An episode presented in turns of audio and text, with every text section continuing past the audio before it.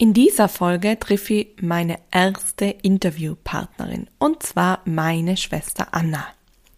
Wir gehen ins Gespräch über die damalige Zeit, als unsere Schwester Larissa ermordet wurde. Wir sprechen darüber, wie es ist, wenn man ganz unterschiedlich trauert innerhalb der Familie und beantworten einige Community-Fragen. Trauerwellen, verdammt, was sind die körperlich und seelisch anstrengend? Mein Name ist Kathi. Ich bin Gründerin von Seelensport und deine Gastgeberin im Podcast Trauerwelle. Seit dem Mord an meiner Schwester 2013 habe ich schon so viel Trauerwellen gesurft. In diesem Podcast lernst du Strategien im Umgang mit deiner Trauer und all den Gefühlswellen, die sie mit sich bringt. Du trauerst selber oder begleitest trauernde Menschen? Dann nutze jetzt deine Sportmatte als Surfbrett. Zupf dir noch ein Taschentuch, falls vielleicht ein paar Tränen fließen sollten und lass die Gefühlswellen kommen. Trauerkater garantiert. Als Larissa 2013 ermordet wurde, waren die Ausgangslagen von Anna und mir komplett unterschiedlich. Sie war 25, ich war 27 Jahre alt. Sie hat in Reute gelebt, ich habe in Innsbruck gelebt, also eineinhalb Stunden entfernt. Sie war in einer Partnerschaft, ich habe gerade jemand frisch kennengelernt. Sie war Berufsschullehrerin und gleichzeitig in einem Büro tätig und ich war Studentin und im Krankenstand zu dieser Zeit. Also unsere Situationen waren wirklich komplett unterschiedlich und auch unsere Charaktere sind dermaßen unterschiedlich und trotzdem verstehen wir uns immer extrem gut und ähm, ja nehmen den anderen genauso an, wie er ist. Nur wenn eben ein Trauerfall passiert, kann das ziemlich herausfordernd werden, wenn so krasse Unterschiede da sind. Und ja, das hat dann doch zu vielen Konflikten geführt. Und genau darüber reden wir jetzt. Ich wünsche euch viel Spaß bei dem Gespräch und ich hoffe, ihr könnt viel daraus mitnehmen. Also Anna, ich habe dich ja gefragt vor zwei, drei Wochen war das, oder? Wo ja. ich auf die zugekommen bin, so jetzt müssen wir endlich unseren Podcast-Termin, Aufnahmetermin finden. Ja. Und deine Reaktion war ja sofort, oh Gott, ich kann mich gar nicht mehr erinnern und was sage ich da und kann ich das überhaupt? Also ich glaube, du bist ziemlich nervös, oder? Ja, ja. ich bin nervös. Hilfe. Und Nein, ich bin schon nervös, ja, einfach weil... Ja, ich Ja, erstens mal ist es natürlich schwierig, es zusammen aufzunehmen, weil, wenn man uns Schwestern kennt, wir einfach sehr viel gemeinsam immer lachen und es lustig haben. Ja, das stimmt. Äh, und weil das Thema für mich doch wahnsinnig weit und lang entfernt ist, das Ganze. Ich bin jetzt nicht so wie du, du setzt ja, dich ganz viel mit dem Thema auseinander, auch bezüglich deines Jobs. Ja. Und ich habe das damals einfach verdrängt. Ja, und jetzt fast zehn Jahre später komme ich daher. Ja, genau. und das ist ja auch das, was du gesagt hast vor zwei, drei Wochen, dass du halt damals auch viel verdrängt hast und die gar nicht wirklich erinnern kannst. Du hast ja zum Beispiel gesagt, du kannst dich an manchen Tagen nicht einmal mehr erinnern, wie der Mörder hat, also dass dir der Name entfallen ist. Und das yeah. ist schon krass. Ähm, ja, vielleicht kannst du mal die Hörer und Hörerinnen einweihen, oder wissen lassen, was glaubst du, warum hast du damals verdrängt und was war so deine Ausgangssituation? Ähm, ist einfach nicht anders gegangen? Das war auch eine Frage aus der Community. Oder ja, was glaubst du, warum das so gemacht hast? Ja, das ist eine ganz schwierige Frage, äh, warum ich das so gemacht habe. Ich glaube, dass ich schon ein bisschen so der Typ Mensch bin, auch, der immer funktioniert hat, der immer sehr zielstrebig war und äh, erfolgreich sein wollte. Und genau in dieser Zeit war eigentlich mein Jobwechsel, beziehungsweise habe ich einen Job dazu gekriegt, ich die Möglichkeit gekriegt, Berufsschullehrerin äh, zum werden oder diesen Job auszuüben. Und es war tatsächlich so, dass es meine erste Woche war, wo ich unterrichtet habe. Und dann ist es passiert. Äh, ich war dafür, davor noch nie Lehrerin, ich habe noch nie unterrichtet. Und also eine komplett neue Herausforderung. Komplett neu. Alles also, neu und dann sowas. Gell? Genau, und dann eben eine Woche war ich, und ich war eh schon mega nervös in der Schule, und ja. eine Woche habe ich dann unterrichtet.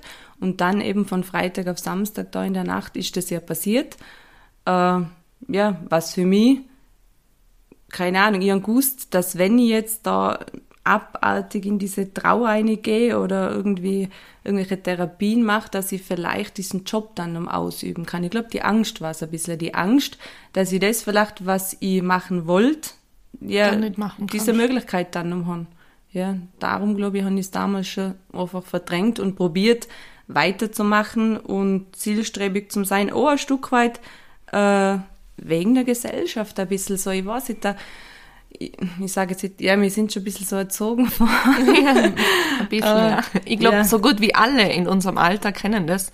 Also ich kriege ganz viele Mails in die Richtung immer, dass sie das Gefühl haben, ähm, ich darf nicht trauern. Ähm, ich, ich kann nur funktionieren und kann aber nicht da traurig sein gleichzeitig. Also diese Gleichzeitigkeit von Gefühlen, das haben ganz viele oft, äh, ja, das Gefühl, dass sie ähm, da einfach weitermachen müssen, weil sie es auch so gelernt haben. Genauso wie mir. Bei uns war es nicht anders, gell? Eben. Und das ist sicher ein großes Thema und ähm, wie du auch sagst, wir sind ja ganz unterschiedlich trotzdem umgegangen damit. Also du hast diese Zielstrebigkeit trotzdem beibehalten oder versucht beizubehalten dieses Funktionieren müssen, oh, aus dieser Angst heraus den neuen Job jetzt nicht ausüben zu können, worauf du so gefreut hast vielleicht auch. Mhm. Und das hat ja dann doch ziemlich angeeckt mit mir, weil ich war so in dem Punkt, ich habe ja noch studiert zu dem Zeitpunkt und habe mich jeden Tag gefragt, für was soll ich noch studieren? Ich habe keinen Bock mehr aufs Studium. Wofür soll ich das Ganze noch beenden? Ich will mein Leben selber eigentlich am liebsten beenden. So, und dem bin ich halt viel mehr nachgegangen. Gell? Und ich kann mich noch ganz gut erinnern, dass du diese Zielstrebigkeit dann auch auf mich übergemünzt hast und eben gesagt hast, ähm, du musst. Genau, du musst, du musst jetzt Ding und willst du nichts aus deinem Leben machen und ja. was ist mit dir und so, kannst du dich da noch dran erinnern. Ja, das war auf jeden Fall so, gell, und gerade in so diesen Therapiesitzungen, die was wir dann in Innsbruck gemeinsam gehabt haben, äh, ja, da habe ich das ganz oft nicht verstanden, dass andere eben so umgehen. Und ich muss aber wirklich ehrlich, heutzutage weiß ich einfach, dass ich sehr neidisch auch war. Ich war neidisch, ich war sehr wütend, äh, auf eng, auf alle. Also ich nur auf die, schon, ja, vorwiegend auf die, gell, auch wegen anderen Faktoren oder Gründen. Ja.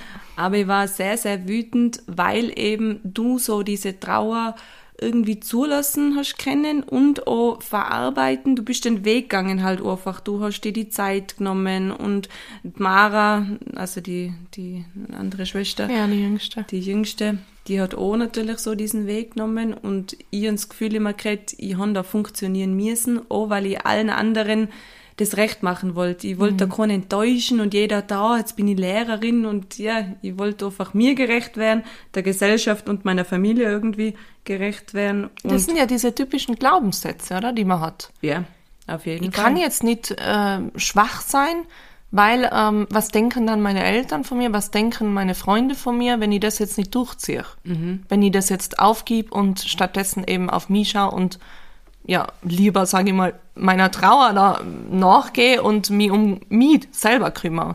Und die haben das ja dann echt gemacht, äh, obwohl ich sagen muss, es war also so klingt jetzt so einfach bei dir, wenn du das so sagst. Es war natürlich nicht so, weil ich habe ja die ganze Zeit auch den Kampf in mir gespürt. Ich kann die Uni jetzt nicht einfach aufgeben. Ich habe genau die gleichen Gedanken gehabt. Was denken dann die anderen? Ich muss doch weitermachen. Und gleichzeitig war da aber etwas in mir, das einfach die ganze Zeit gesagt hat, ich muss gar nichts. Ich muss gar nichts und kann es in meinem Tempo so machen, wie es halt jetzt gerade kann. Und mehr habe ich halt gerade nicht kennen, weil ich gewusst, wenn ich noch mehr gebe, dann brich ich zusammen und dann, weiß ich nicht, dann wäre ich selber auch irgendwo eingeliefert und komme da nicht so schnell raus oder so. Mhm. Und meine Strategie war ja auch ganz viel dann, äh, das wegzusaufen, wortwörtlich. Ich bin ja oft in der Früh aufgestanden, bevor ich auf die Uni gegangen bin, damit ich in die Uni gehen können und han ähm, ja, ein Tequila getrunken oder Rum, was man halt so daheim gekriegt haben, als Studentenbude. Das war so meine Strategie und deswegen habe ich halbwegs noch funktionieren können. Aber auf Dauer hat das ja dann auch nicht funktioniert. Also mir ist ja auch gerade schlecht gegangen. Ähm, mhm. Meine Strategie war ein Stück weit so viel wie möglich Stress einfach zum haben, dass ich gar nicht zur Ruhe komme. Das war eigentlich so das, wie, mhm. wie das Verdrängen auch funktionieren hat können. Denn umso mehr Stress ich hatte, umso mehr Druck, umso mehr Arbeit ich hatte. Ich war ja damals dann in zwei Arbeitsstellen, also einmal dann noch in einem Bürojob als Eventmanagerin, sage ich jetzt mal, und einmal eben äh, als Berufsschullehrerin in dem Beruf und ja, es waren sehr viele Stunden, was ich in der Woche gearbeitet habe und habe auch immer geschaut, dass jeder Tag so ausgefüllt ist von Stress, von, von Sachen, was ich zum Tun habe, Erledigen oder Erledigungen, Haushalt, dass ich halt nie so zur Ruhe komme. Ja, und ja, dass es mir schlecht gehen kann, ja. dass ich das so zulassen kann, ja, diese Wellen. Voll. Und äh, wenn jetzt so zehn Jahre später zurückblickst, was würdest du da dann anders machen? Ich meine, ich glaube jetzt nicht, dass du es wieder genauso machen würdest. Na, also ich muss sagen, zehn Jahre später kann ich sagen, stehe, glaube ich, zu mir, äh, weiß ich, was brauche ich, was will ich und was lasse ich mit mir machen und was ich und äh, breche sogar Sachen ab, mhm. die ich mir dachte, das hätte ich früher nie gemacht. Also ich, ich will nun funktionieren. Ich schaue jetzt wirklich auf mich, was tut mir gut und wo sind meine Grenzen. Und die mhm. kenne ich mittlerweile. Und ja, ich glaube, die setze ich jetzt auch einfach, diese Grenzen. Egal, was andere sagen oder was andere denken. Aber eben, also vielleicht auch für alle Hörer und Hörerinnen, das geht nicht von Hand auf morgen. Ähm, ja, zehn Jahre später kann man sagen, wir kennen das jetzt, aber ja. es funktioniert auch nicht immer sofort alles. Also gebt euch da auch immer wieder Zeit, weil das ist ein Prozess und vielleicht kannst du auch noch sagen, was hat dir dabei geholfen? Also, dass du in die Richtung gehen kannst, dass du deine Grenzen wahren kannst, dass du deine Bedürfnisse erkennst und dass du das tust, was wirklich du gerade brauchst und willst und was dir halt gut tut. Was hat dir dabei geholfen? Auf jeden Fall Therapien. Also das kann ich jedem empfehlen. Ich habe jahrelang dagegen gesträubt, ja. zu irgendeiner Therapeutin zu gehen und Jahre später habe ich es dann doch, das Thema einfach bin ich angegangen und ja, das hat mir wahnsinnig geholfen, einfach das zum Reflektieren. Äh, ja, und einen gesunden Selbstwert oder ja, Selbstwertgefühl aufzubauen. aufzubauen, ja. Voll. Und vielleicht kommen wir auch gleich zur nächsten Frage, weil das passt, glaube ich, ganz gut dazu. ähm, die Frage ist nämlich aufgekommen in der Community, was hättet ihr euch von eurer Mama, eurem Papa mehr gewünscht? In der Zeit, vor allem natürlich im ersten Trauerjahr, ähm, unmittelbar, aber vielleicht auch jetzt weil es gibt einfach sehr viele Eltern, die uns immer wieder anschreiben, also beim Seelensport und äh, ja uns oder direkt fragen, wie ist das eben, was kann ich äh, mit meinen Kindern äh, machen, damit es ihnen besser geht, wie kann ich äh, sie unterstützen etc. Aber wie kann ich auch als Eltern eben fungieren, damit eben die Kinder trotzdem die Trauer zulassen können und ich aber auch als Elternteil. Und ich kann von mir sagen, ich hätte mir definitiv gewünscht, ähm, auch schwache Momente, viel mehr schwache Momente von meiner Mama, dass sie einfach mal da sitzt und sagt, hey, es ist okay, dass wir jetzt nicht funktionieren können, es ist okay, dass es uns schlecht geht, dass wir jetzt mal traurig sind. Ich bin auch traurig, ich vermisse Larissa genauso, ähm, weil sie doch sehr versteinert oft nach außen war und äh, alles eben zusammengehalten hat und sehr hart dann auch mit sich umgegangen ist, aber auch mit uns dadurch. Das war natürlich einfach ihre Überlebensstrategie, das wissen wir. Nein, mhm. also das gibt es ja offen zu. Niemand hat gewusst, wie, wie man jetzt damit umgehen sollen. Also keiner lernt es ja auch direkt. Und ähm, das hätte ich mir zum Beispiel von der Mama gewünscht. Wie ist das bei dir? Ähnlich eigentlich wie bei dir. Also ich habe jetzt keinen bestimmten Wunsch. Das ist einfach für mich ist das ganz schwer herzuholen, weil damals natürlich, ich habe das schon verstanden, äh, die Mama und der Papa, mhm. die haben ihr Kind verloren, mhm. mir sozusagen ein Geschwistertal. Jeder hat irgendwie so die Trauer, ich weiß nicht, ob jeder die gleiche hat, keine Ahnung, wenn ich jetzt an meinen Sohn denke, äh, ich weiß nicht, ob das eine das größere Trauer dann ist, wenn das dein eigenes Kind ist oder, oder wenn es ist eine andere Art von Trauer. Also es gibt keinen Vergleich in der Trauer, aber es ist eine andere Art von Trauer. Und jede Art ist äh, für sich schrecklich mhm. einfach. Also, mhm. aber ja, man kann es eigentlich kaum vergleichen. Ähm, jede steht für sich. Mhm. Ja, was hätte ich mir gewünscht von, von ihnen? Eigentlich so ähnlich wie du gesehen hast. Ja. Das, und das, so das ist schon das, was ich immer wieder auch Eltern weitergeben will, weil viele Eltern dann oft denken, ich darf jetzt bloß nicht sorgen, dass ich traurig bin. Wenn mein Kind das sieht, dass ich traurig bin, oh mein Gott, ähm, dann geht's ihm ja auch schlecht. Das Kind ist sowieso traurig, also dem fehlt ja etwas und es hilft ihm viel mehr, wenn, wenn das Elternteil auch mal offen zugibt, ja, es ist traurig, ich vermisse diesen Menschen genauso. Ich weiß, das ist schwer auch auszusprechen, gerade gegenüber von einem Kind, gell? Ähm, wir sind ja mittlerweile beide oh, Mamas, yeah. muss man sagen. ähm, meiner ist nur relativ klein, ja, mit 20 Monaten derzeit, ähm, aber deiner ist ja doch schon älter mit acht genau. Jahren. Mhm. Ähm, aber es ist als Elternteil natürlich schwierig, aber Kinder lernen von uns einfach, ihre Trauer zu erlauben, sich zugestehen, ähm, rauszulassen. Und wenn ich natürlich als Mama die ganze Zeit einatme, zuhalt, zusammenbeiß, dann lernt genau das dann mein Kind. Mhm. Und deswegen haben wir sicher auch äh, diese Strategie gehabt, gell? funktionieren müssen. Ich halt mit dem Alkohol dann viel, bei dir eben äh, Stresslevel aufrecht erhalten, alles geben, die ganze Zeit mit Arbeit ablenken und so ist ja auch eine Strategie. Mhm. Und das lernen wir halt auch viel von unseren Eltern. Wenn aber unsere Eltern einfach mal da sitzen und sagen, es ist okay, traurig zu sein, dann können wir das auch viel eher mit uns so umgehen und umsetzen. Mhm, auf jeden Fall. Und das ist echt äh, wichtig und möchte ich auf jeden Fall mitgeben allen Hörern und Hörerinnen an der Stelle. Ja, nächstes Thema. Oh. Ähm, es hat sich ja dann äh, eine noch weitere größere Veränderung eben zuzogen in diesem ersten Trauerjahr. Du bist ja dann ähm, Anfang 2014 war das schwanger worden, mhm. eben mit deinem Sohn. Und äh, da ist auch die, Fra äh, die Frage aufgekommen in der Community eben, wie sind wir in der Schwangerschaft umgegangen äh, mit unserer Trauer, weil bei dir war es eben unmittelbar danach mhm. und bei mir ja jetzt eben, wie gesagt, mein Sohn ist 20 Monate alt. Ähm, ja, wie hat sich das angefühlt? War da irgendwie die Trauer präsent? Vielleicht magst du anfangen, wie war das für dich oder was für Herausforderungen hat es gegeben in deiner Schwangerschaft? Ja, also die Trauer war auf jeden Fall präsent und da war dann natürlich auch dadurch, dass sich die Hormone umstellen, hat es dann schon vermehrt Situationen gegeben, wo ich das ganze Konstrukt, was ich mir da erschaffen habe, umso aufrechterhalten können. Mhm. Also oder dann einmal äh, einfach äh, ja sehr traurig gewesen, bläht, mhm. Krisen gehabt, äh, einfach die Hormonumstellungen, die machen ja eh schon viel aus und in so einer Situation umso mehr Ängste waren natürlich da und einfach sehr schwierige Situationen, die sehr herausfordernd waren. Also ich kann mich erinnern, dass eben die äh, unsere Schwester Mara, die jüngste, die war ja zu der Zeit dann in Behandlung in der Psychiatrie in Innsbruck und da haben wir immer zur Familientherapie müssen. Und das war für mich äh, ja schon eine Herausforderung. Erstens mal jedes Mal nach Innsbruck zum Fahren.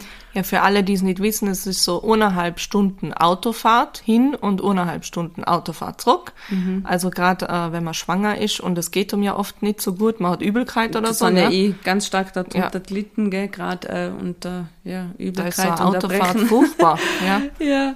Und natürlich die Mara so zum Sehen in ja, dieser furchtbar. Klinik, das hat schon viel mit mir gemacht und unsere Familientherapien, muss man sagen, waren sehr heftig, denn denn wir haben sehr viel gestritten. Ja, emotional, äh, also total. Mir ist es jedes Mal nach dieser Therapie richtig schlecht gegangen und darum habe ich mich auch dann zum Schluss aus entschieden, ja. nicht mehr zu kommen. Gell? Also äh, mein damaliger Partner hat dann auch gesehen, na, es ist nichts mehr, die geht's jetzt mal so schlecht mhm. und das kann es auch jetzt sein und die haben dann gesagt, na, ich bin dann um dabei. Das habe ich für mich dann entschieden. Und natürlich war auch eine Situation sehr herausfordernd, denn ich war äh, bei der Verhandlung damals im ja. Juni, glaube ich, war sie, oder? Juni, ja. Im Juni. 13. Juni. 13. Also Juni. genau neun Monate danach. Mhm. War ich natürlich auch schon schwanger. Und ja. äh, schon weit war, schwanger. Ja, schon, schon da war ich echt schon weiter, gell? Eben. Und das war jetzt auch eine mega Herausforderung, der Tag. Äh, ja, einfach sehr schwierig. Und eine weitere Situation war dieses Schmelzensgeld dann auch, gell, das mir ja. da vom also Bundesministerium also, beantragt haben oder was ja. uns zugestanden wäre. Aber dazu kommen wir dann noch. Ich würde gerne nochmal auf die Schwangerschaft ähm, ja, zurückkommen, ähm, weil eben ich war ja viel später jetzt schwanger und bei mir waren es dann andere Themen. Also ich muss sagen, vom Emotionalen her, dieses ähm, ständige Weinen. Ich glaube, das ist in jeder Schwangerschaft mhm. so. Und ich kann mich aber auch noch erinnern, wo du eben dann schwanger worden bist, dass du auf einmal so eine Weichheit gekriegt hast. Mhm. Also vorher warst du so brutal hart eben, auch mit deiner Wortwahl oft äh, sehr verletzend, wie wir wissen, äh, weil das einfach deine Strategie, deine Überlebensstrategie war. Und auf einmal warst du schwanger und dann hast du plötzlich so eine Weichheit entwickelt, hast du Tränen zugelassen, du hast mit mir geweint, ähm, du hast einfach eben losgeweint und ich war manchmal echt so, okay, was ist jetzt los? Mhm. Äh, wo ist meine Schwester hin? Die ist auf einmal ganz anders, gell? Äh, und du hast auf einmal so viel Verständnis auch mitgebracht. Ich kann mich noch so gut erinnern, wie du mich begleitet hast, den ganzen Tag in Innsbruck, um zu sehen, wie schaut mein Alltag überhaupt aus, weil ja, du stimmt. die ganze Zeit nur verurteilt hast, oder? Mhm. Dass ich faul sei oder so. Also die schlimmen Worte. Ja, furchtbar. Und dann bist du ja mitgegangen, den ganzen Tag hast die Uni angeschaut, hast du die Bibliothek angeschaut und da haben wir so, so coole Gespräche gehabt und ähm, ja, also da hast du dich echt extrem verändert in dieser Schwangerschaft und also ich finde, natürlich für die war es extrem herausfordernd an der Stelle, äh, eh klar, äh, aber ich finde ähm, vom emotionalen Aspekt und diesem liebevolleren Umgang mit dir und auch mit deinem Umfeld, mhm. hat er die Schwangerschaft definitiv gut, oder wenn nicht sogar gerettet in dem Sinne. Ja, das muss man echt sagen. sagen, so als Außenstehender zumindest. Ähm, aber natürlich, es war brutal herausfordernd. Und bei mir, ähm, dadurch, dass es bei mir ja echt äh, acht Jahre später circa war, ähm, habe ich natürlich eine ganz andere Situation, Lebenssituation gehabt.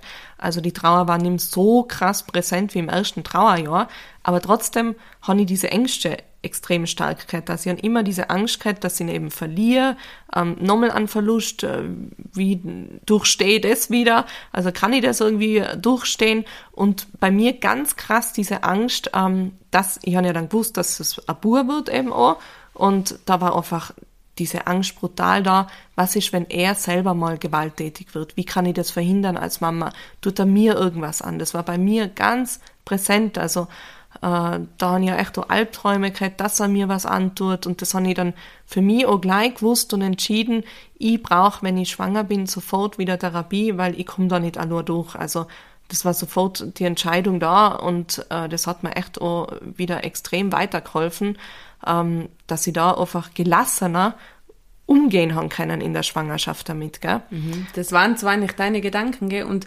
lustig meine Guide. Ja. Äh, also ihr noch null Sorge gekriegt, egal was das wird, ob pure Mädle, äh, ob das gewalttätig mhm. werden könnte, das ist für mich gar in Frage stand, weil ich, ich weiß nicht, aber Mara, mhm. und die hat genau mhm. den gleichen Gedankengang damals gehabt, das weiß ich noch, wo ich es Enkrallen erzählt habe, war ihr Gedankengang eigentlich hoffentlich, wird's kein Bub. Das war ja. ihr Angst so, weil ich, dass der dann auch ein Mörder wird. Ja, und äh, das war bei mir überhaupt nicht vorhanden. Also, also da sieht man einfach auch, wie unterschiedlich das ist. Gell? Also ich glaube, dass es viel auch daraus entsteht, weil äh, ich und Mara waren doch auch in gewalttätigen Beziehungen selber, schon in stark gewalttätigen mhm. Beziehungen, oder? Und äh, du warst es ja nicht da zu dem Zeitpunkt, da hast du ja nicht da gewusst, wie sich das so selber jetzt anfühlt, mit einem Gewalttäter in einer Beziehung zu mhm. sein, so. Und äh, ich glaube schon, dass das auch eine große Rolle bei mir gespielt hat. Also diese Ängste und dadurch, dass ich halt auch im, in meinem Beruf äh, ständig damit konfrontiert bin. Ich habe die Bücher geschrieben, ähm, ich gebe viele Interviews, also ich kenne einfach auch die Zahlen, Fakten etc. so sehr, das, das macht was mit dir, gell? wenn du ja, das, kann ich mir das einfach dein, dein ganzer Alltag die ganze Zeit ausmacht, ähm, dann ist die Angst einfach viel präsenter, weil du weißt, wie groß ist die Wahrscheinlichkeit, dass es so sein wird. Gell? Mhm. Und das hat mich schon stark beschäftigt, wobei ich jetzt sagen muss, jetzt ist er eben 20 Monate alt und ähm, also die Angst ist jetzt zum Beispiel so gut wie gar nicht da. Es gibt vielleicht ab und zu mal, ähm, wo es ganz kurz äh, hochkommt oder so der Gedanke, aber ich weiß jetzt, wie ich damit umgehen kann und das ist jetzt so echt überhaupt nicht präsent. Also aber auch viel durch die Therapie halt. Also durch dieses Gespräch immer wieder reflektieren, woher kommt es, mich zu erinnern, ich bin nicht die Katrin von damals, ich bin jetzt jemand anderer, ich, ich kann es anders machen und so weiter und so fort. Ähm, ich kann da auch was mitgestalten, mit verändern äh, und das hat mir schon ähm, viel Handlungsfähigkeit und äh, viel Kraft gegeben in der Hinsicht. Also äh, ohne Therapie weiß ich nicht, wie das ausgegangen wäre, so die Schwangerschaft generell. Mhm. Das hat mir echt geholfen. Ja, und du hast auch schon angesprochen, ähm, das nächste Thema rund um Schmerzensgeld. Ähm, wir erinnern uns, das war eh auch kurz vor dem Prozess, glaube ich. Da haben wir ja diesen Antrag gestellt, also gerade wenn es um Mord geht oder andere Gewalttaten, ähm, dann gibt es immer die Möglichkeit, über das Bundessozialministerium ähm, einen Antrag zu stellen für eben Schmerzensgeld für Angehörige, nennt sich das irgendwie so. Ja, und das haben wir dann gemacht und ähm, alle haben ein Gespräch, ein Gutachtengespräch mit einem Psychiater gehabt, Genau, gell? sind wir wieder auf Und Innsbruck bei mir gewesen. hat das ohne, wieder nach Innsbruck, genau, wieder die Fahrt. Bei mir hat das eineinhalb Stunden circa dauert das Gespräch. Das war wirklich super detailliert. Also ich habe es mit der Frau gehabt und äh, die hat wirklich alles gefragt. Also wirklich egal was für sexuelle Verlangen, Dinge und wie mein Sexualleben gerade ausschaut, wie mein Alltag ausschaut, wie mein, mein Gedankengang ausschaut, wie die Familienkonstellation gerade ist, also wirklich alles bis ins kleinste Detail. Und ähm, alle von uns haben ja 4000 Euro zugesprochen gekriegt. Nur eben du, und das habe ich ja erst erfahren, wo ich Larissas Vermächtnis mein erstes Buch geschrieben habe, hast du mir das dann gesagt, weil ich habe immer gedacht, du hast 2000 Euro gekriegt. Und dann, wo du das äh, Manuskript von meinem ersten Buch gelesen hast, hast du dann eben so gesagt, ähm, Katrin, ich muss dir da nicht sagen, das stimmt nicht. Ich habe damals 0 Euro gekriegt. Das hat mich sowas von schockiert. Also das war die, die, äh, die erste, Ja, die, erste Bestätigung, die erste oder? Bestätigung, das war's ja von den, also schlussendlich haben ich ja 2000 Euro Ja. gekriegt, gell, aber Aber natürlich. das war erst nach der Revision. Genau, das war erst nach der Revision, ja. Also wenn ich kurz erzählen soll, wie Ja. das bei mir dann so war, ich total Angst gekriegt vor dem Gespräch, weil ich bis dato eben nie nur irgendwie beim Therapeuten war wegen dem ganzen Thema und weil ich auch über das eben ich so reden wollte und ihr habt dann alle gesagt, mei, mir und das alles schon gehabt und das ist überhaupt nicht schlimm und die fragen die halt einfach ein paar Fragen äh, und das machst du schon. Ja, und dann bin ich dann nach Innsbruck eingefahren und habe einen Gutachter gekriegt auf der Psychiatrie, war das, auf der Abteilung dann hin müssen und war dann dort bei einem männlichen Gutachter. Das Gespräch hat ganze zehn Minuten gedauert und ich, ich mir danach wirklich denkt, ma, das war ja super, das Gespräch. äh, ich bin reingekommen, ich hab mich hingehockt und dann hat er gesagt gleich so, mm, er sieht ja gleich, sie sind schwanger und so. Und ich gesagt, ja eben, ihr wart halt ein Kind und er hat dann einfach gefragt, wie es mir geht und, und was sie eben so gemacht haben halt dann einfach, nachdem das gewesen ist. Und ich habe ihm dann von meinem Alltag ein bisschen erzählt und eben erklärt, dass ich damals habe ich zwei Hunde gehabt und äh, dass ich mit denen Hunde spazieren gegangen bin halt viel äh, draußen an der frischen Luft, weil sie raus haben müssen, gell? Das war scheinbar schon dieser Fehler. äh, man hätte die Hunde drinnen lassen sollen, mehr oder weniger, und das Haus nicht verlassen, wahrscheinlich ein halbes Jahr. Ich habe immer gesehen, dass ich äh, einen Job angefangen habe und eben dann gleich einmal wieder zurück in diesen Job gekommen bin, weil ich einfach äh, ja unter Druck gestanden bin, dass ich den dann schon schon ausüben kann. Und eben dann auch schwanger geworden bin und mich auf dieses Kind freue. Ja. Darfst natürlich nicht, wenn du in Trauer bist und schwanger bist, dann darfst du nicht auf ein Kind freuen. Das wird schon gleich interpretiert als, ähm, die trauert nicht. Und damit die Hunde, gell, ganz vorsichtig sein Genau. beim Gassi gehen, müssen sie natürlich und es hat mir einfach gut da, damals mit die Hunde viel auszugehen. Ja, er war total nett. Der Gutachter muss man auch sagen, er war total nett. Er hat dann gesagt, ma super, und er freut sich halt und so, gell, dass ich da halt dann auch einfach an der frischen Luft viel war. Ihm, mir nichts dabei gedacht. Und, und dann habe ich gesagt, das war's schon. Hat er gesagt, ja, ja, das war's schon, alles gut. Und ja, dann kam der Brief. Ja. Ja. Und der war ein Schlag ins Herz und ins Gesicht. Ja, der war wirklich ein Schlag. Also das war so noch gut. Der Brief ist gekommen. Ihr habt, glaube ich, alle schon diesen Brief bekommen. Ich, wir Ja, haben schon gegenseitig... du warst die jeder- Letzte, glaub ich, Genau, oder? ich war die Letzte. Oh, oh mit der im Gutachten, glaube ich, war ich die Letzte, die was es gekriegt hat. Und den Brief habe ich geöffnet. Man hat mir nichts dabei denkt. Auf einmal denkt, ja, jetzt kommt da der Brief, weil ihr habt ja alle diese Bestätigung gekriegt von denen 4000 Euro. Und da kam mein Brief. Ich nicht aufgemacht. Und das war für mich wirklich, also, der, ja, das war einfach richtig schlimm. Ich habe da gelesen dann, also mir ist nie ums Geld gegangen, aber es ist das einfach sowieso, so, sowieso. also in die Richtung ist reingestanden, dass der Tod meiner Schwester mir und meinem Leben eben eigentlich nichts ausgemacht hat. Also es, es hat weder mein Leben irgendwie verändert, äh, noch irgendwie, ja, dass es Beeinflusst. Genau, also in die Nix. Und dass ich deshalb ist entschieden worden, dass ich 0 Euro Schmerzensgeld kriege, weil es für mich scheinbar keine Schmerzen waren. äh, und dass ich, glaube ich, sogar wegen der weiteren Therapie, weil da ist reingestanden, glaube ich, dass ich eventuell, wenn ich mal noch eine Therapie machen möchte, dass ich ein paar Stunden, glaube ich, zahlt kriege, aber das ist alles, was ich vom Bundesministerium kriege. Das Ja. ist so krass. Also, wo ich das jetzt ich habe ja das damals nicht mitgekriegt. Einfach aus dem Grund, ich war in Innsbruck, ich war selber mit meinem Überleben beschäftigt, das hat man mir gar nicht mitteilt. So wahrscheinlich, vielleicht sogar schon, ich weiß es nicht, kann auch sein. Also, natürlich ist schon bei mir nicht alles hängen geblieben in meinem Kopf so, aber es ist einfach unglaublich, dass sowas ähm, ja gemacht wird. Und ich muss sagen, ich habe ja mittlerweile auch mehrfach Gespräche gehabt mit anderen Anwältinnen, die dafür kämpfen, dass diese Ungerechtigkeiten nicht so stattfinden können, weil es immer wieder passiert. Wir sind kein Einzelfall.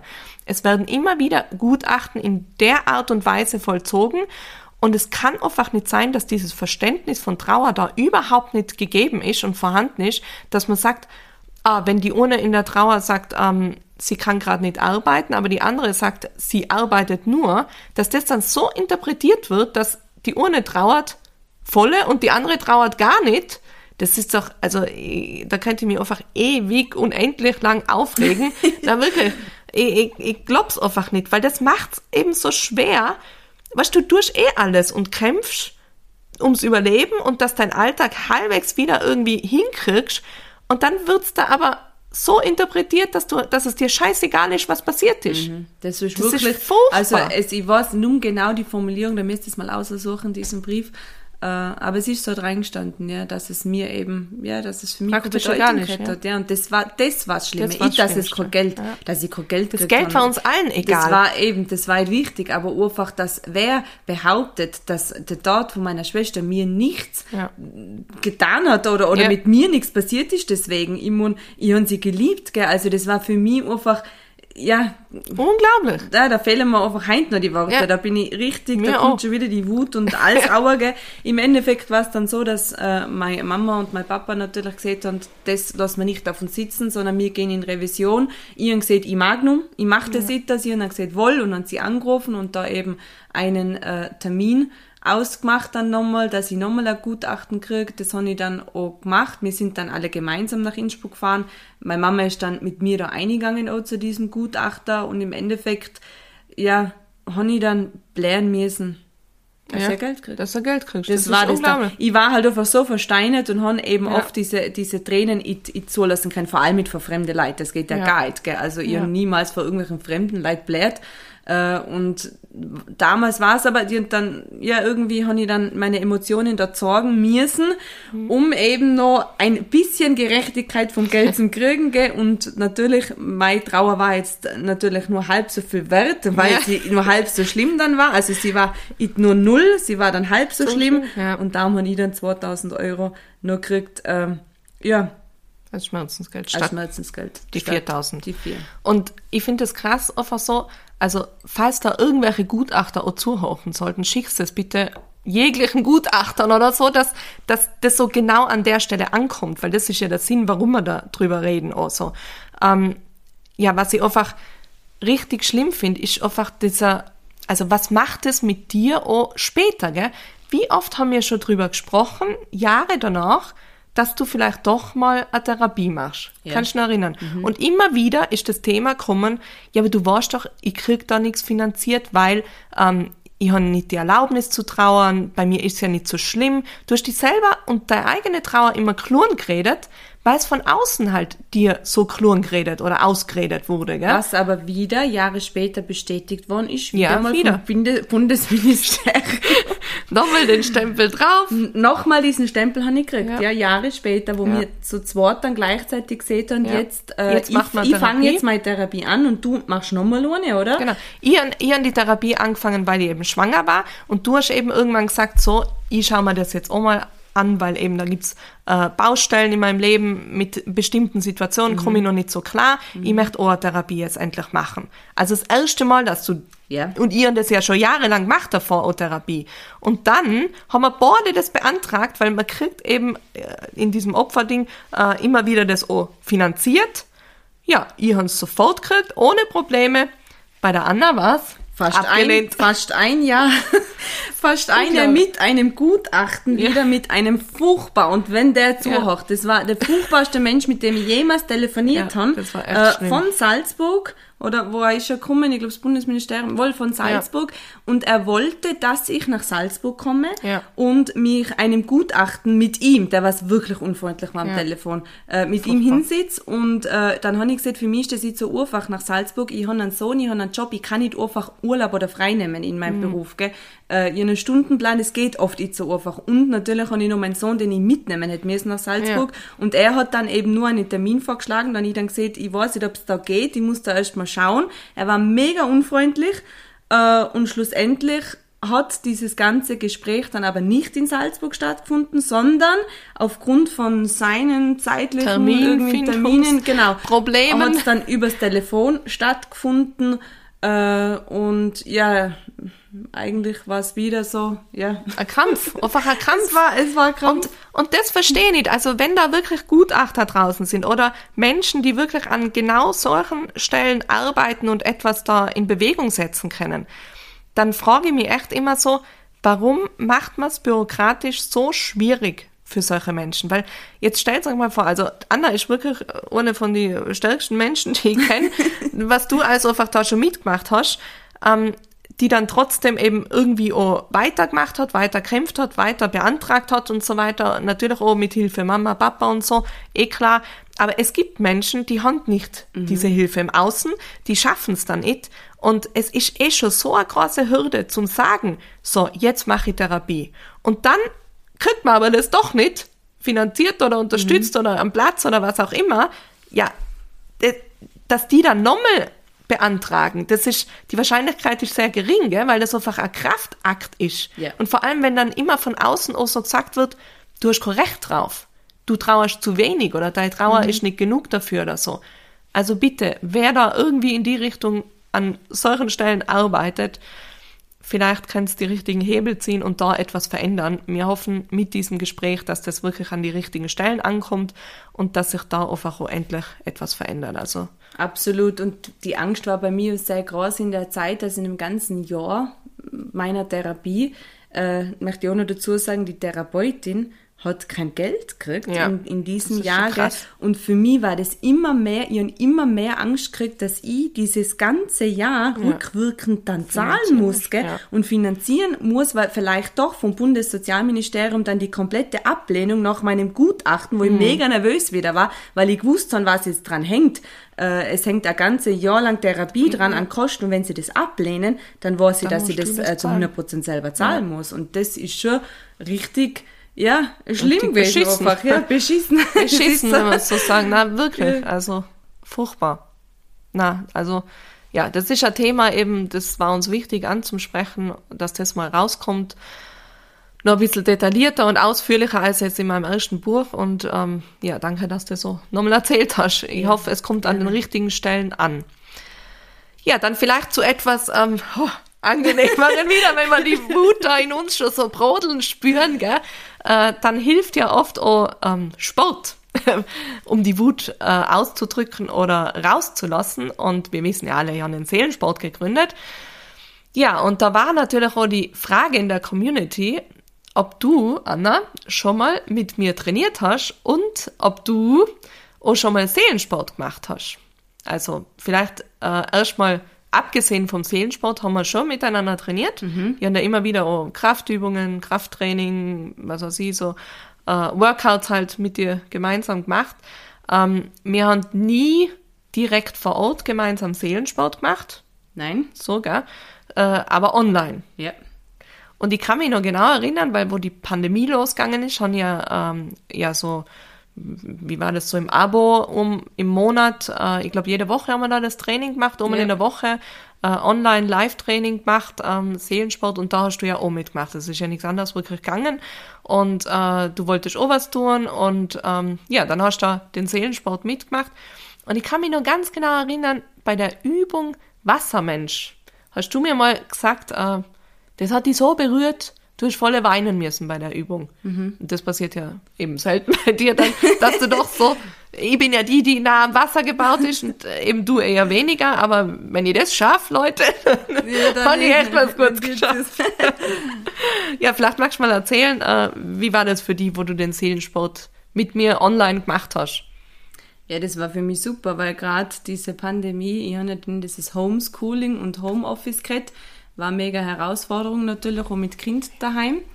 Äh, ja, und dann habe ich das angefangen und es hat mir total gefallen. Ich bin sportlich generell dann aktiver geworden, Mhm. ich bin viel joggen gegangen. Äh, ja, es war einfach für meine Seele natürlich Mhm. gut und gerade in solchen Situationen braucht man einfach sowas. Und seitdem eigentlich, muss ich sagen, habe ich auch viel regelmäßiger den Sport dann noch betrieben. Voll. Das hat so richtig den Startschuss mal gegeben, Ja. dass du wirklich längerfristig auch dran bleibst Genau. in der Bewegung.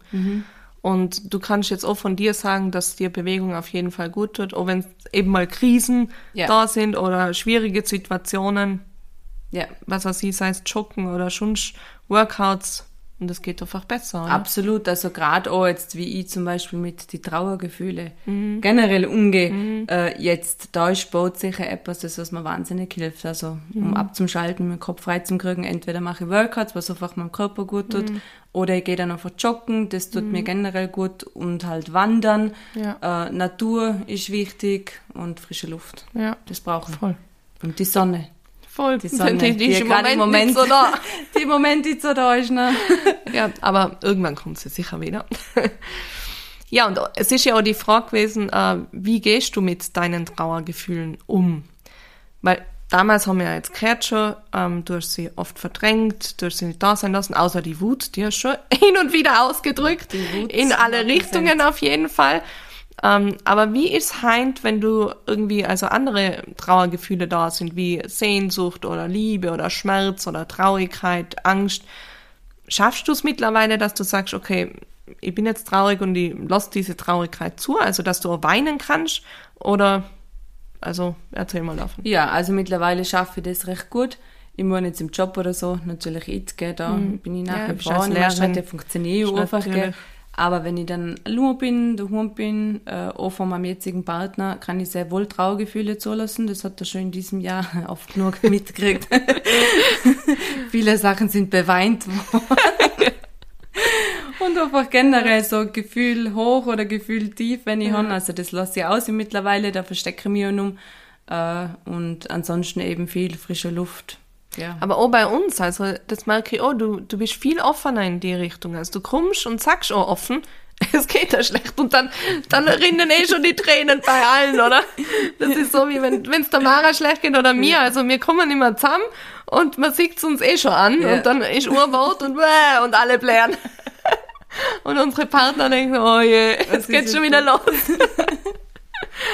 Na, aber es Schöne ist ja, wir kennen das mittlerweile so und wir lachen dann auch wieder miteinander. Wir kennen es oft gleichzeitig. Ja, gleichzeitig. Wir blären und lachen gleichzeitig. Und das ist eben das, was das ausmacht. Diese, wenn die Angst mal weg ist von diesen Tränen und so, dann, dann kann man das so gleichzeitig einfach machen. Und es ist so wichtig, dass es dann da sein darf, dass da Menschen um und rum sind, die es ähm, erlauben, wo wo es okay ist, so zu sein, wie ich bin, ohne dass man eben ständig hört, Ma, jetzt, äh, was hast du denn jetzt schon wieder? Und reißt die zusammen und tu nicht so blöd. Bei uns ist das nicht so. Wir kommen zusammen, ja, Ja. und man kann blären und dann bleibt man Genau. miteinander und dann lachen wir wieder miteinander. Das ist vollkommen okay. Ja. Ja. und das ist das Schöne, finde ich. Und ich finde auch, weil gerade die Frage auch noch da war, ähm, hat euch Larissas Tod näher gebracht oder weiter auseinander? Also ich würde eindeutig sagen, äh, am Anfang, im ersten Jahr vielleicht auseinander. das war dann ja echt schwierig und ich muss echt sagen, an manchen Stellen habe ich oft gedacht, boah, ob das wieder wird, Ja, das ob wir jemals wieder zueinander finden. Und dann aber durch diese Schwangerschaft auch, wo du dann so viel weicher geworden bist und offener geworden bist und die selber auch verändert hast, natürlich auch durch dein Kind, ich finde, das verändert ja Mhm. und immer wieder auch. Und äh, seitdem finde ich es immer wieder viel, also viel näher als wie vorher sogar noch. Mhm. Ja, viel näher. Also viel offener, viel ehrlicher, viel direkter, ganz anders. Es hat uns einfach so verändert. Also vom Wesen her es sind andere Sachen wichtig geworden für uns. Ja, früher nur Party und Saufen und was weiß ich, so in die Richtung. Und heute äh, geht es um die Substanz, um den Moment, um das Erleben, um, um die gemeinsame Zeit halt auch, gell? Dass man die wirklich bewusst erlebt. Und nicht mehr irgendwie, ja, Halligalli und was weiß ich wo. Aber wir sind ja auch älter geworden, muss man sagen. Ja, eben, wir sind Wir sind ja gerade Anfang 20 mehr oder so mittlerweile, gell? Ja, oder wie siehst du das? Ja, also absolut identisch. Am Anfang total auseinander. Dann mhm. immer auch denkt, hey, ich habe so, so einen Hass gehabt und so viel Wut und auch mhm. äh, speziell auf die natürlich, mhm. gell, aufgrund dieser Party und so weiter, wie ja, das halt dann alles da damals, damals war einfach. Äh, ich war sozusagen die Buhfrau in der Situation, weil ich halt die Person war, die sie als letztes gesehen hat, die da an dem Abend der letzte Kontakt mit ihr war, praktisch. Mhm. Und obwohl ja natürlich diese Wut und dieser Hass gegenüber ihm, das wär, ist ja eigentlich, er ist ja der Täter, yeah. aber er war nicht da, er war nicht ansprechbar, du mhm. hast nicht da hingehen können zu ihm, also war ich die nächste Person. Mhm. Das ist ganz natürlich, also so geht's ganz vielen. Ähm, aber ich hab's, ich hab's gut überstanden und überlebt, durchgehalten, ja. obwohl ich an manchen Stellen echt, oh Gott, dachte dann, Puh.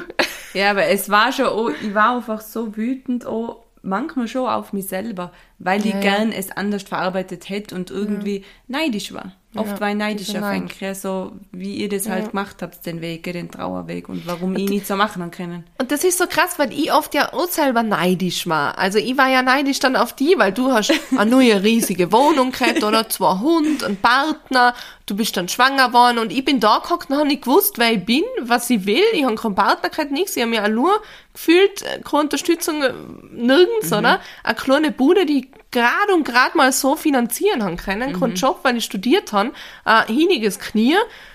Also war ich genauso neidisch auf die. Ja. So. Und anstatt, dass wir miteinander einfach darüber geredet haben, die ersten Monate, haben wir uns nur angebrüllt. Ja. Und das eben, deswegen eben da auch weiter auseinander und dann aber ja Gott sei Dank mit den Jahren haben wir es ja immer wieder auch geschafft. Natürlich auch viel, glaube ich, weil ich auch in Therapie viel war ich habe das dann auch viel mehr dann verstanden, warum du so bist, mhm. warum du so umgehst, warum du wütend bist auf mich auch und so. Das habe ich ja gar nicht so wirklich verstanden und mit Hilfe meiner Therapeutin habe ich das dann echt auch äh, verstanden und dann auch, dann war ich auch im Bärs auf die, dass du wütend auf mich warst, so, mhm. weißt und durch das Verständnis sind wir dann halt auch wieder viel mehr zusammengewachsen und äh, sind gemeinsam auch gewachsen. Also ich finde es auch immer wieder äh, beachtlich, wie erwachsen wir jetzt sind. und ja, nimm so, ah, was nicht, so spontan nur und, und nicht drüber nachdenken und nicht bei uns sein, sondern nur im Außen, gell? Ja. Und jetzt sind wir halt echt bei uns und wir kennen uns, wir wissen, was wir wollen ja. und was wir nicht wollen mhm. und reden ehrlich und offen drüber, über alles. Und das ist halt ja, das ist das Beste, was so passieren kann. Dann ja. Ich bin sicher auch, ich glaube, dass der Prozess generell ist, man ist reifer geworden. Also ja, ich würde jetzt nur sagen, dass natürlich mit dem Tod von der Larissa, dass das zusammenhängt, mhm. das hat uns schon näher gebracht als Familie. Generell mhm. dieser Verlust dann schlussendlich. Äh, aber auch, wir sind einfach älter geworden, ja. wir sind reifer geworden, reifer. geerdeter. Ja. ja. Aber sicher auch nur, weil wir uns darauf einlassen haben auf diesen Prozess. Mhm. Weil wir uns entschieden haben, hinzuschauen dann du vielleicht etwas später, aber du warst schon gut beschäftigt mit kleinem Kind. Also ich wüsste nicht, ja. wie ich das geschafft hätte mit eben 20 Monat alten Sohn. Ist schon krass, würde ich nicht so hinkriegen, glaube ich. Ähm, und dann hast du halt irgendwann gesagt, so jetzt ist die Zeit, jetzt will ich da hinschauen, jetzt will ich mal Dinge verarbeiten, die ich noch nicht verarbeitet haben. Und würdest das auch sicher so jedem raten, dass es einfach nie zu spät ist, daran zu arbeiten, da ja. mal hinzuschauen, das aufzuarbeiten. Absolut. Nur weil also, ihr jetzt zum Beispiel da draußen, äh, wo ihr sagt, so, boah, bei mir so acht Jahre her und irgendwie bin ich noch überhaupt nicht weiter gefühlt, dann start jetzt, oder? Ja, genau. Dann jetzt. Ja. Es, es, es der beste schon, Zeitpunkt ja, ist jetzt. Ja, der beste Zeitpunkt ist jetzt. ja. Es gibt nicht immer den perfekten, äh, ja, den ja. perfekten Tag oder irgendwas, wann man Wo man starten wartet, muss oder, ja. oder, ja, einfach jetzt. Genau, ja. wenn man sich bereit fühlt, dann sollte man so gestalten. Ja, dann sollte man es machen. Gar nicht viel überlegen, sondern machen. Ja. Sich Hilfe holen, wenn man ihm äh, weiter kann, was Allure ist, ähm, unbedingt sich immer wieder Hilfe holen. Das auf jeden Fall. Ja, cool.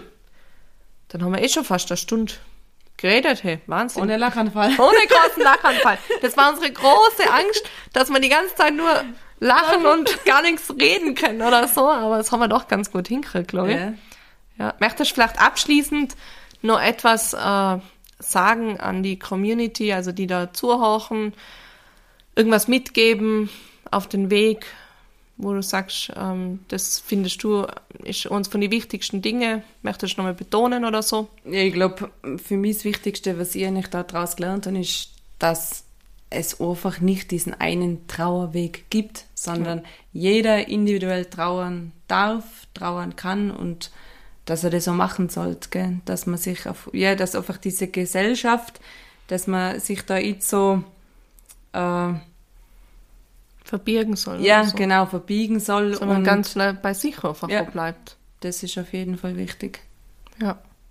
Und selbst wenn man etwas gemacht hat, gerade bei dieser ersten Frage, ob ich was bereue, mhm. nein, also eigentlich bereue ich natürlich nichts, was ich gemacht habe. Alles gehört zu mir, alles gehört zu meinem Weg, Weg dazu. Ja. Äh, dadurch bin ich ja die Person, was ich heute einfach bin mhm. und ich würde nichts ändern dran. Mhm. Aber natürlich äh, aus der jetzigen Sicht ja. aus, würde ich es wahrscheinlich anders machen. Ja, aber damals habe ich es besser gewusst, das war mein Weg. Und ja, den ja. bin ich gegangen und. Jeder hat einfach sein Bestes geben. Eben. So wie alle da draußen, ihr gebt euer Bestes jeden Tag und das ist genug. Ja. So. Ich glaube, das ist ein guter Abschluss. Mhm, absolut. Gut, dann haben wir uns jetzt einen Kaffee verdient. Auf jeden Fall. und Essen. genau, und Essen. Dann danke fürs Zuhören und ähm, ja, bis zur nächsten Folge. Tschüss. Tschüss. Das war Trauerwelle, dein Seelensport-Podcast für einen mutigen und sicheren Umgang mit all deinen Trauergefühlen. Von und mit Kathi Bieber. Du findest Seelensport auch im Netz unter www.seelensport.at und auch auf Instagram und Facebook unter Seelensport. Für noch mehr Ideen rund um deine Trauer und deine Gefühle.